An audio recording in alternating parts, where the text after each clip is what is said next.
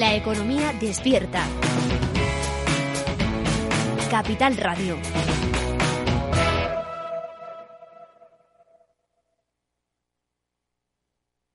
Neynor Homes les ofrece inversión inmobiliaria con Meli Torres.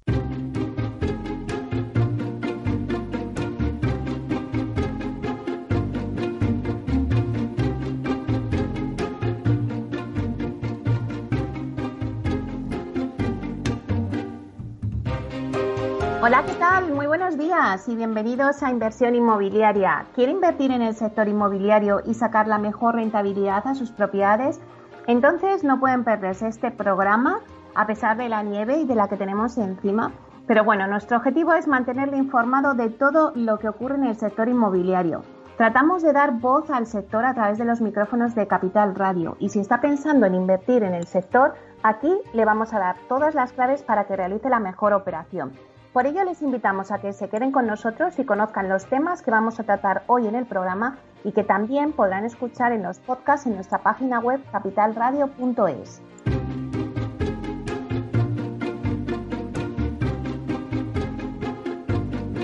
Bueno, pues hoy en nuestro debate os traemos un tema muy interesante. Vamos a hacer una radiografía de cuál va a ser la situación financiera que va a tener el mercado residencial para este año 2021 con la crisis del COVID. Nos preguntamos si el sector va a contar con el apoyo de la banca tradicional y también con la financiación alternativa a través de crowdfunding, como ya hemos visto en el 2020. Ha quedado demostrado que pueden convivir estas dos líneas de financiación porque hay sitio para todos. Así que de todo ello vamos a hablar con nuestros ponentes hoy, que serán Miquel Echevarren, consejero delegado de Colliers España, Juan Antonio Gómez Pintado, presidente de Asprima y APC, Daniel Caballero, que es director corporativo de negocio inmobiliario de CaixaBank, y Diego Bestar, que es consejero delegado de Urbanitae. Como siempre, vamos a repasar la actualidad inmobiliaria de la semana con Francisco Iñareta, que es portavoz del portal inmobiliario Idealista. Y el dato inmobiliario del día nos lo va a traer TINSA. Eh, nos preguntamos, ¿saben cuál es la resistencia de kilómetros metros cuadrados de los edificios de Madrid ante acumulaciones de nieve? Bueno, pues Susana de la Riva, que es directora de Marketing y Comunicación de TINSA, nos va a traer hoy este dato precisamente. Luego en nuestra sección del Rincón del Inversor vamos a hablar con Vides One. Eh, nos va a dar las claves de lo que busca el inversor en el sector inmobiliario en este arranque del año 2021. En Aula Innovación con Vía Celere a través de la Wikicasa os traemos hoy la terminología de eh, visita virtual que nos la va a traer Víctor Portela, responsable de marketing y comunicación de Vía Celere. Y otra pregunta, ¿quiere vender su casa en una semana? Pues lo puede hacer. Lo puede hacer con la startup Pico, una empresa de Procte que está enfocada a la compra y la venta de propiedades en España. Nos va a contar cómo se puede hacer su fundadora y consejera delegada de TICO, Ana Villanueva. Y en la vía sostenible con Vía Ágora vamos a hablar de instalaciones fotovoltaicas en edificios de viviendas con Laura Ruiz, técnico de proyectos en Vía Ágora. Por último, en la próxima semana nos vamos a centrar en Madrid y nos vamos a ir de la mano de la promotora Atomium, que nos trae dos promociones de obra nueva en el centro de la capital. Bueno, no se lo pueden perder, es un programa muy variado, creo que hay muchas cosas súper interesantes, así que sin más, ya empezamos.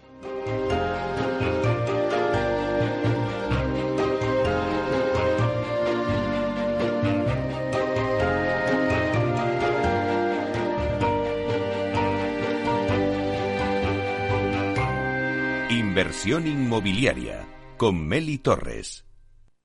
Idealista te ofrece la noticia de la semana.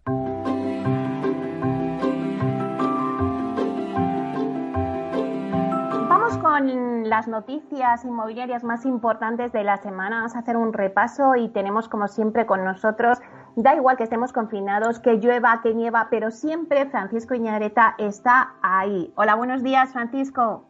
Buenos días, y, y por mucho tiempo, ¿eh? Por mucho tiempo. Quiero seguir aquí mucho tiempo, dando las noticias todos los jueves. Bueno, cuéntanos, cuéntanos si, si nos permite a ver la nieve, a ver qué noticias inmobiliarias está pasando. Bueno, es que cuando, cuando me he sentado a prepararme lo que te voy a contar hoy, me, me, eh, he acordado de que la semana pasada, eh, cuando empezamos a hablar, todavía no habían caído los primeros copos sobre Madrid. Y mira qué situación estamos ahora. Esto cambia mm, eh, minuto a minuto. Pues sí, la verdad es que sí, pero bueno, vamos a, centrarnos en las noticias inmobiliarias a ver si, si son buenas. Mira, nosotros vamos a hablar hoy de inversión inmobiliaria como no puede ser de otra cosa en este programa. ¿Por qué? Porque en Idealista acabamos de sacar eh, un informe sobre la rentabilidad de la inversión, eh, no solamente en viviendas, sino en otros productos inmobiliarios. Si te tuviera que dar un titular, que, es lo que siempre me pides, eh, pues te diría que la rentabilidad de la inversión en vivienda ha subido con respecto al año pasado hasta el 7,5%. Si la vivienda ofrecía una rentabilidad bruta del 7,4 al en 2019, ahora estaríamos hablando de una rentabilidad del 7,5. No es mucho tampoco. ¿Por qué? Por, ¿Cómo ha subido la rentabilidad? Pues porque en general, estamos hablando de, España. ¿eh? Luego hablaremos de lo que es lo que pasa en los diferentes mercados, porque, claro, la rentabilidad bruta lo que ofrece, o sea, lo, que mide es la relación entre los precios de venta y los precios de alquiler y sabemos que no se han comportado de la misma manera en todo el territorio. Y mientras a nivel nacional eh, pues tenía una tendencia en las grandes capitales como pueden ser Madrid y Barcelona la tendencia era diferente vale eh, bueno pues según este estudio que relaciona los precios de venta y de alquiler de los diferentes productos inmobiliarios para calcular esta rentabilidad bruta las oficinas se mantendrían como la inversión inmobiliaria más rentable. Comprar una oficina en España por ejemplo para alquilarla ofrece una rentabilidad bruta el 10,8% frente al 9,9% que daban hace 12 meses. Los locales ofrecen un rendimiento del 9,3%. Hace un año el rendimiento era del 8,9%. También vemos crecimiento. Y en el caso de los garajes, pues la rentabilidad se sitúa en el 6,9%, que es superior también al 6,7% de diciembre de 2019. Vamos a producto a producto. ¿Qué es lo que ha pasado con la rentabilidad de la vivienda? Pues mira, entre las capitales españolas, Lleida es la que resulta más rentable, un 8,7%. Le sigue Murcia con un 7,9%, Huelva un 7,3%, Castellón de la Plana estaría en un 7% y Almería en un 6,7%. Sin embargo, las rentabilidades más bajas en España son las que obtienen los propietarios de viviendas en alquiler en San Sebastián, que obtienen un 3,7, Barcelona un 4,5, eh, A Coruña un 4,5, Palma un 4,6 y Madrid un 4,9. ¿Qué es lo que ha pasado, por ejemplo, en las ciudades de Barcelona y Madrid? Eh, pues que el alquiler, o sea, los precios de venta y los precios de alquiler han bajado en ambos casos, pero los de alquiler han bajado de forma más importante y esto ha provocado, pues evidentemente, lógico que la rentabilidad baje. ¿Qué pasa con los locales comerciales? Eh, obtienen muy altas rentabilidades en casi todas las capitales. El mayor retorno se obtiene en Huelva, un 10,8. En Oviedo hablamos de un 10,7% de rentabilidad. En Ávila estaríamos hablando de un 10,6, en Lugo de un 10,1. Eh, en Sevilla y en Burgos un 9,7%. En Barcelona y en Madrid, que siempre nos ponemos en estas dos capitales, ¿qué pasa? La tasa se sitúa en 8,3 en el caso de Barcelona y un 8,1% en, en el caso de Madrid. Teruel, sin embargo, ofrece los locales con menor atractivo para el inversor, solo un 6,5% de rentabilidad. ¿vale? Eh, la rentabilidad de las oficinas. Las oficinas en Sevilla presentan el retorno más jugoso entre todas las capitales, un 13% de rentabilidad bruta. Le siguen un 10,3% en Lugo, un 9,4% en Vitoria y en Burgos y Zaragoza estaríamos hablando de un 9% en ambos casos. Eh, en Madrid la rentabilidad en las oficinas baja ligeramente hasta el 6,6% y en Barcelona se queda en el 6,3%. La, el menor, las menores rentabilidades a Coruña 5,7, Orense 5,9 y Valencia 5,9 también. ¿Vale? El mercado de oficinas también es que no es tan uniforme como otros productos, o sea que resulta imposible obtener los datos estadísticos de casi la mitad de las capitales españolas. Esto es la mm. realidad. Y los garajes en contraposición, eh, y pese a la creencia popular, como decimos siempre, pues es el producto más rentable para el inversor en muchas de las capitales. La mayor rentabilidad, eso sí, se obtiene en Ávila, un 9,2, en Murcia un 8,8 y en Soria un 8,3. En Barcelona, la tasa de retorno se sitúa en el 6,3% y en Madrid baja hasta el 4,8%. ¿Vale? Y estos serían los datos, Meli. De todas formas, tenemos que tener en cuenta que mm, el bono eh, del Estado a 10 años sigue ofreciendo una rentabilidad infinitamente inferior, sería de un 0,1%. Bueno, es que eso es un dato muy destacado, que el bono del Estado a 10 años sigue ofreciendo esa rentabilidad del 0,1%. Entonces, claro, eh, creo que el mercado inmobiliario pues es un refugio. Efectivamente, si o comparas con cualquier producto inmobiliario en cualquier capital, pues resulta mucho más rentable. Bueno, pues Francisco, me quedo con ese dato de, de que las oficinas siguen siendo el producto más rentable pero sin embargo la rentabilidad de la inversión en vivienda ha subido hasta el 7,5% en 2020, o sea que también es un producto muy interesante para el inversor. Es un producto muy interesante para la inversión, tenemos que decir, es una décima de subida en todo el año y en los mercados de Madrid y Barcelona bajan. Obvio por el comportamiento bajista que ha tenido el alquiler durante todo el año pasado, ya lo hemos estado viendo y ya lo destacamos la semana pasada esto produce pues que eh, la rentabilidad no, no, no, pues no siga la misma tendencia en las grandes capitales que en el resto del territorio nacional. Muy bien, pues muchísimas gracias, Francisco. Que tengas un buen día. Venga, igualmente. Nos, eh, nos escuchamos la semana que viene. Claro que sí. Hasta la semana que viene.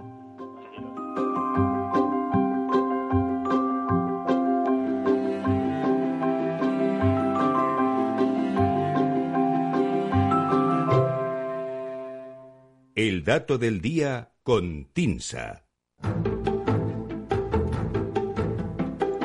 Bueno, pues vamos ahora con el dato del día que nos trae Susana de la Riva, directora de Marketing y Comunicación de TINSA, que creo que nos trae un dato muy de acuerdo con el momento que estamos viviendo con esta gran nevada. Buenos días, Susana. Buenos y gélidos días, Meli, ¿cómo estás?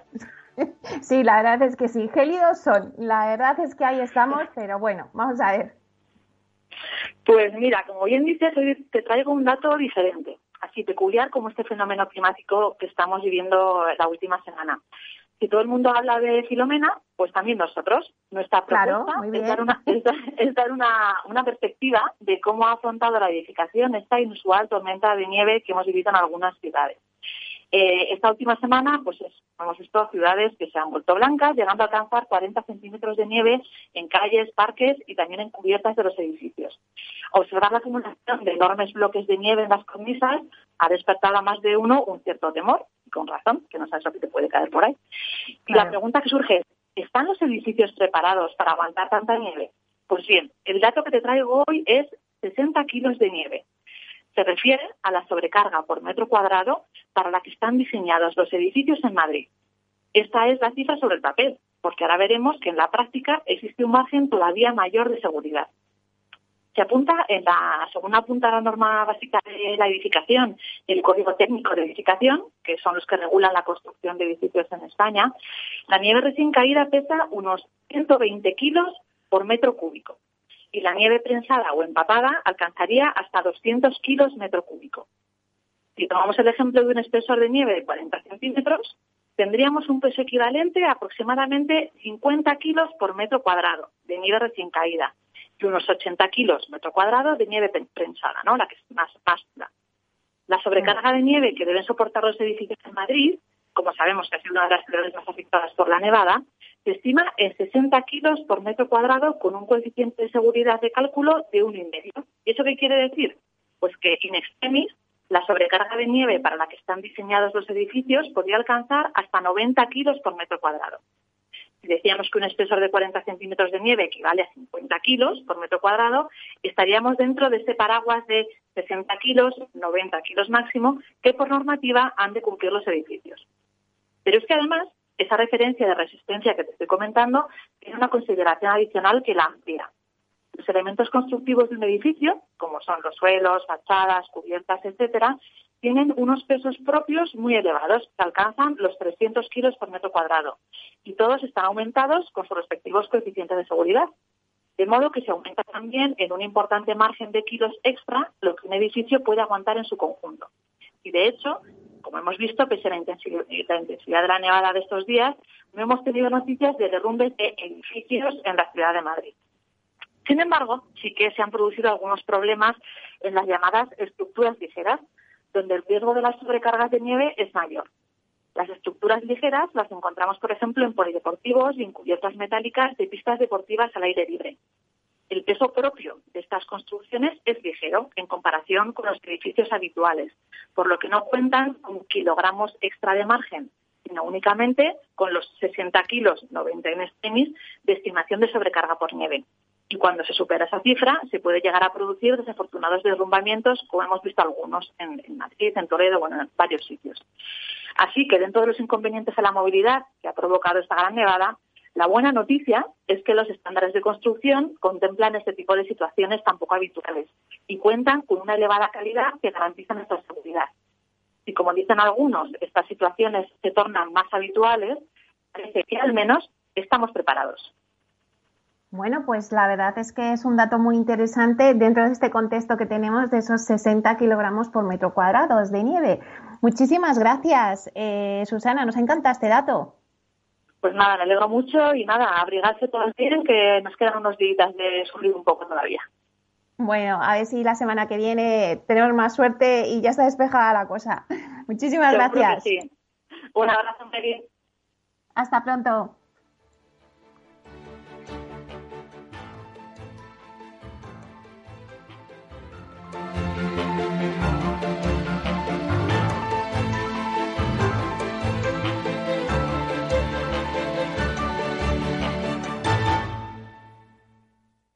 ¿Es razonable el precio que piden por esa vivienda que tanto le gusta? ¿Está pensando en vender su casa? Apueste por la tranquilidad de contar con un análisis experto de la situación legal, urbanística y física del inmueble para prevenir riesgos y establecer el valor adecuado. Contacte con el 91 372 7500 o visite tinsa.es. Tinsa, valor de confianza.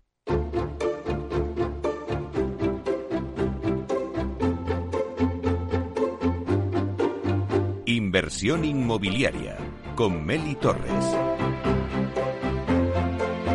Acabamos de conocer eh, las noticias más destacadas que nos trae Idealista, el dato tan curioso que nos traía también Pinsa y ahora vamos en nuestra sección del Rincón del Inversor y conectamos con Javier de Pablo, que es consejero delegado de Vides One, para que nos cuente cómo acabó el año la compañía con el último día de ventas que tuvieron y ya el calendario de ventas que tienen en el arranque de este año. Y como siempre, Javier nos contará dónde van a poner el foco en 2021 los inversores en el sector inmobiliario. Así que sin más dilación le damos paso. Buenos días, Javier. Buenos días, Meli. Feliz año, ¿cómo estás? Bueno, pues es verdad. Lo primero, feliz año, que no habíamos hablado desde entonces. Y bueno, y a pesar de estas grandes nevadas que tenemos y, todo muy bonito, cubierto de blanco, pero nos está dificultando muchísimo la movilidad. Pero vamos a ver qué está pasando en el marco del inversor. Eh, Javier, recordamos a nuestros oyentes que Vides One es un marketplace inmobiliario digital que está especializado en la compraventa de propiedades. Y me gustaría que nos comentaras cómo habéis acabado el año 2020. Bueno, pues hemos acabado el año 2020 fenomenal. O sea, tuvimos el, mejor mes del año de la compañía en España en su, breve historia. Y, muy contentos, muy contentos. desde el punto de vista de, activos y de, clientes, pues fenomenal. Hemos tenido el año pasado pues más de casi 900 eh, ofertantes registrados en la plataforma, que es un dato interesantísimo. Y luego, el, en, términos de, ventas, el, mes de diciembre fue estupendo en el sentido de que tuvimos un, ratio de ventas altísimo en el tema de el residencial. Vendimos más del 70% del catálogo que lanzamos en efecto residencial. Y coronamos el año con la venta de un activo singular de mucha calidad en Madrid, en Núñez de Balboa, un local comercial alquilado a una compañía sanitaria de primer nivel y que se, que se escrituró antes de, incluso antes de Nochevieja, ¿no? O sea, con lo cual fue un año, un final de año muy, muy bueno, muy bueno, muy bueno. Y Javier, ¿cuál es vuestra agenda de días de venta para el arranque de este año 2021? Pues mira, eh, prácticamente, salvo los meses de verano, eh, vamos a hacer eh, una, un día de ventas, una subasta mensual, de tal modo que ahora a final de mes, el 28 de enero, tenemos un, pequeño día de ventas, un poco eh, con, producto con el, que hemos, con el que iniciamos el año. Eh, posteriormente tenemos otro día de ventas el 18 de febrero y luego tenemos otro día de ventas también a finales de marzo. O sea, y luego ya pasaremos Semana Santa, mayo, finales de mayo, finales de junio y finales de julio. O sea, que podemos decir a nuestros oyentes que nos estén escuchando las cifras, las, el día de ventas más cercano va a ser el 28 de enero y el 18 de febrero, para que estén atentos y ya eh, en vuestra web, ¿verdad? Ponéis ya el catálogo, ya lo pueden ir viendo los productos. Sí, los, los productos obviamente de finales de enero ya están publicados en la web y los del 18 de febrero vamos a empezar a, publicarlos ya, de modo inmediato. Tenemos un mix muy interesante de activos residenciales y de activos de, inversión. Pues tenemos, por ejemplo, ahora mismo en residencial eh, tenemos una casa estupenda de, en la zona de la Florida, vamos, una oportunidad excelente. Tenemos, eh, por ejemplo, en el sur de Madrid un, un paquete de pisos eh, en torno a 550.000 euros en rentabilidad, con una rentabilidad muy interesante, pisos alquilados, están muy, muy bien. O, por ejemplo, tenemos una oficina en la calle Velázquez, eh, vacía, de 1.700.000 euros, con unas posibilidades estupendas en un edificio exclusivo y oficinas para, para reformarla y para, para alquilarla. y, Javier, eh, nos cuentas estos productos porque a lo mejor eh, son los más destacados que el inversor está mirando, ¿no? Oficinas, residencial. Pero, ¿cuál es el perfil del inversor en estos momentos que busca inmuebles en España y qué es lo que está buscando? Pues mira, eh, vivimos en un momento pues eh, bastante extraño, permíteme la expresión, ¿no? Porque es un momento, ¿no? Estamos todos eh, entre la pandemia y las nevadas, ¿no? Madrid, el humor madrileño es, alucinante, ¿no? Con esto, pero, pero el, inversor está mirando, está mirando, no deja de mirar. Sea, nuestra base de inversores cada vez es más, es más amplia. La gente no deja de estar interesada en las propiedades buenas y miran. Yo creo miran de todo. O sea, como hemos comentado, Meli, pues, por ejemplo, ahora mismo tenemos desde propiedades de 28.000 euros hasta propiedades de, de 3 millones de euros, ¿no? Entonces, el inversor mira cualquier tipo de cosa, el inversor que mira terciario o bien mira cosas muy bien alquiladas, pues por ejemplo, como el, como el activo que te he ahora mismo en la, en la calle Núñez de Balboa, que con un contrato fantástico a siete años, muy bien. También mira oportunidades donde tiene un, un recorrido, pues como te comentaba, por ejemplo, estamos teniendo mucho interés en la oficina esta en la calle Velázquez o, en algún, incluso algún suelo que tenemos en Cataluña. Y también y el inversor de residencial que está constantemente mirando las oportunidades que aparecen en nuestra en nuestra plataforma que son que son muchas. Estamos yendo a unos precios muy interesantes y desde el inversor que se quiere comprar lo que te comentaba un, un, paquete de pisos en el sur de Madrid de 500 y pico mil euros que está en una rentabilidad muy buena desde luego al inversor eh, que va a comprar haciendo su carterita de pisos y su más pequeño usuario final que podemos tener pues en toda la geografía española una, una, oferta muy variada. Antes comentabas que en el 2020 habíais registrado 900 ofertantes en vuestra plataforma. Em, la verdad es que movimiento hay, pero entre esos 900 ofertantes, eh, ¿son más españoles o también internacionales? Pues mira, eh, cada vez tenemos mm, más internacionales. O sea, estamos poco a poco, pero bueno, ser una, empresa de origen irlandés, también arrastramos un interés desde otro país, de un modo natural, pero la verdad es que tenemos ya eh, ofertantes y compradores de más, eh, de más de 10 eh, nacionalidades, aparte de la española. Y muchos de ellos no residentes en España.